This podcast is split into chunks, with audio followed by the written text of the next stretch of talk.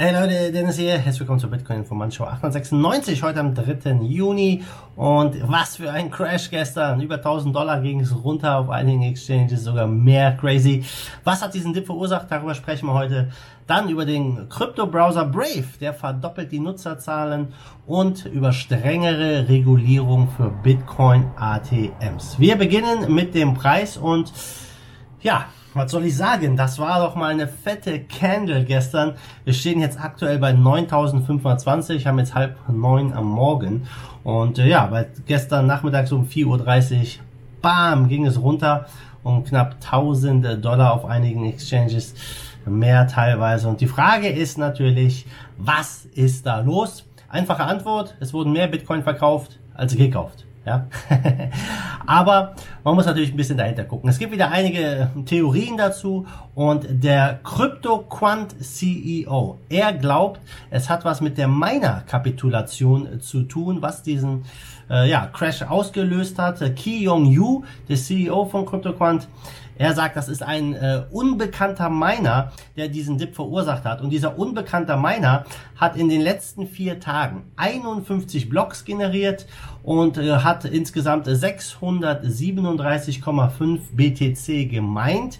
Äh, circa 9% der gesamten BTC-Menge in diesem Zeitraum. Und ähm, hat auch ähm, ja die fünftgrößte Hashrate dieser unbekannter Miner seit 20. Mai.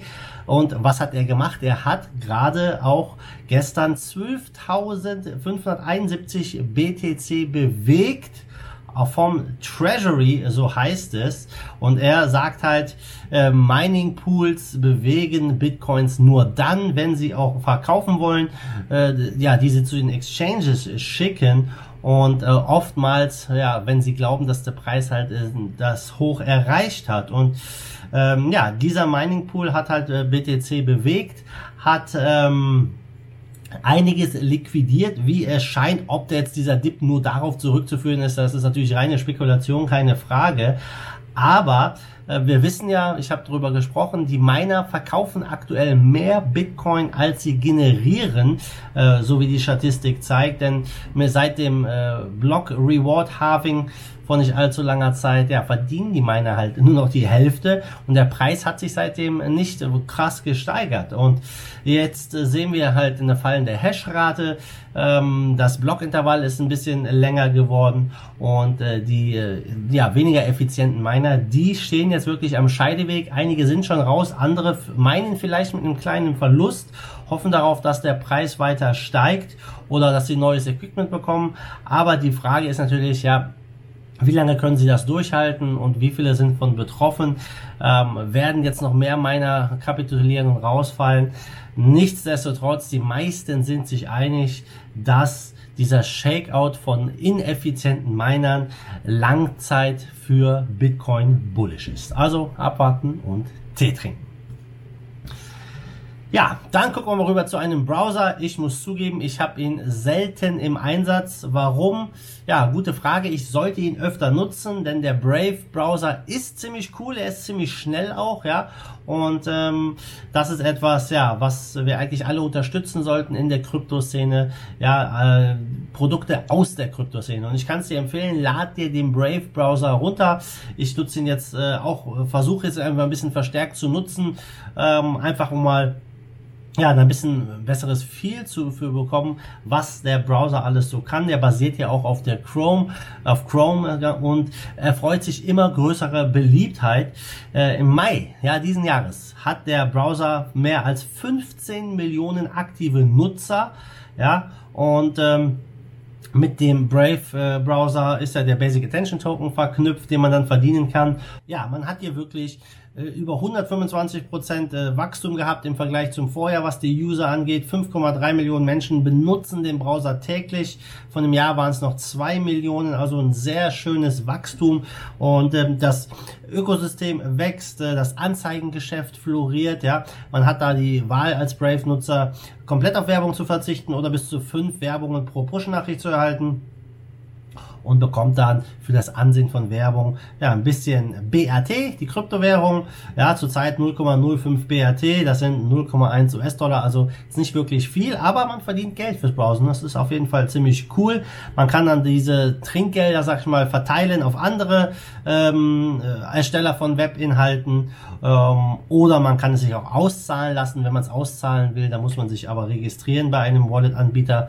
Und äh, die Frage ist halt, lohnt sich das oder ist es nicht vielleicht besser, ja, andere Content Creator damit äh, zu belohnen? Ich glaube, das ist der bessere Weg aktuell. Und ja, die, ähm, die, die, dieser monetäre Anreiz für das Anklicken von Werbung scheint wirklich zu funktionieren. Die Click-Through-Rate von 9% in dem 90-Tage-Durchschnitt, äh, damit schneidet Brave wirklich äh, hervorragend ab. Der Branchendurchschnitt liegt nur bei 2% und bestimmte Marken sehen sogar ein 15% Click-Through-Rate. Und die haben über eine Milliarde Anzeigenbestätigungen ähm, gegenüber dem Vorjahr, also auch hier eine, eine Steigerung von 930% ja, äh, gegenüber ja, 97 Millionen Anzeigenbestätigungen im Oktober 2019. Also Brave wächst und äh, das ist eine ziemlich coole Geschichte, finde ich. Wir sind natürlich weit davon entfernt, hier äh, die, die Riesen wie Chrome oder Safari zu ersetzen, aber jeder fängt mal klein an. Und der äh, Fokus ist natürlich bei Brave ganz klar auf Datenschutz, ja, Cookies, Pop-ups, Anzeigen, etc. Ja, man wird hier nicht getrackt und nachverfolgt bei Brave, das ist der große Vorteil. Und ähm, wir haben hier ja noch einen langen, langen Weg. Ich sag mal 15 Millionen Nutzer für Brave im Vergleich über 5 Milliarden äh, Endgeräte, wo zum Beispiel ähm, Chrome installiert ist, der Branchenprimus, ja. Äh, da müssen wir noch ein bisschen was tun. Also lasst uns gemeinsam hier mal ein bisschen Brave pushen und äh, diesen äh, Browser mal testen. Ich kann es dir empfehlen, geh auf die Webseite und zieh ihn dir mal runter. Ja, dann kommen wir zum letzten Thema, nämlich Bitcoin ATMs. Ähm, ja, die äh, globale Landschaft ändert sich da. Wir haben ja recht viele ATMs und es wächst weiter, aber leider wird die Regulierung immer strikter und wir haben es in Deutschland äh, gespürt, ja, wie die Krypto-ATMs hier verdrängt wurden durch die Regulierung und jetzt nicht mehr aktiv sind.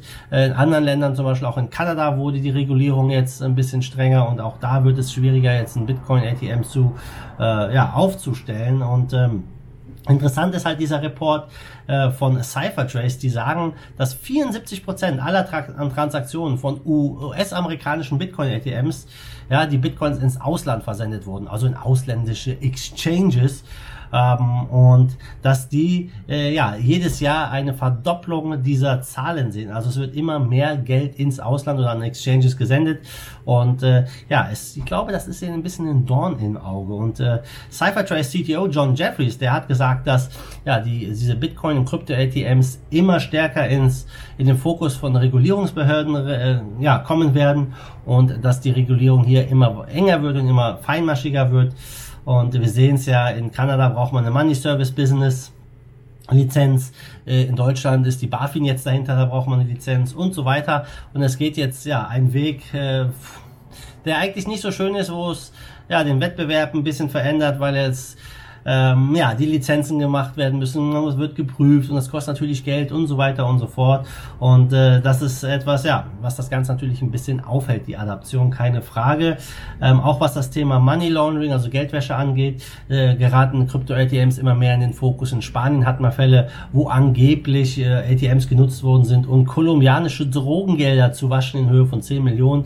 Ja, ob das wirklich stimmt, ist eine andere Frage.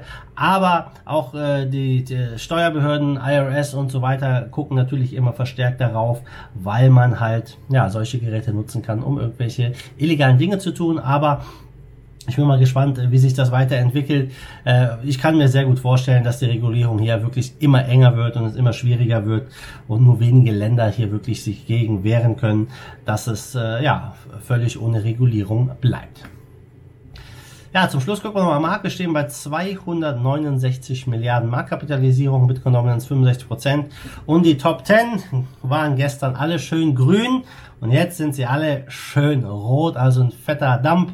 Fett, ja, wir übertrieben, aber 5, 6, 7 Prozent teilweise, du siehst es hier im Screen, haben die Coins nachgegeben. Top-Gewinner äh, ist Flexacoin, die haben knapp äh, 8,6 Prozent zugelegt. Top-Verlierer ist Nexo mit über 22 Prozent minus. Also, ja, wir kennen es, es geht hoch, es geht runter und wir bleiben alle munter, aber ähm, wir warten natürlich alle darauf, dass der Bitcoin die 10.5 knackt und gestern, nachdem diese Candle so extrem runter ist, gab es auch schon wieder die ersten Stimmen. Ja, ich habe es euch ja gesagt, der Bitcoin wird abprallen. Mein nächstes Kursziel 1000 Dollar. Also auch diese Leute gibt es noch.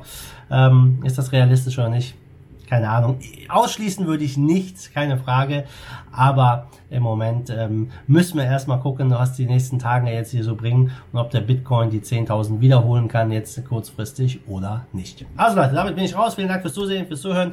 Lasst mir ein Like da, gebt mir einen Thumbs up auf YouTube hier und dann bis morgen, wie immer, madet gut, schwenkt den Hut. Let's fight the force of evil in Bitcoin and cryptocurrency we trust. Bye.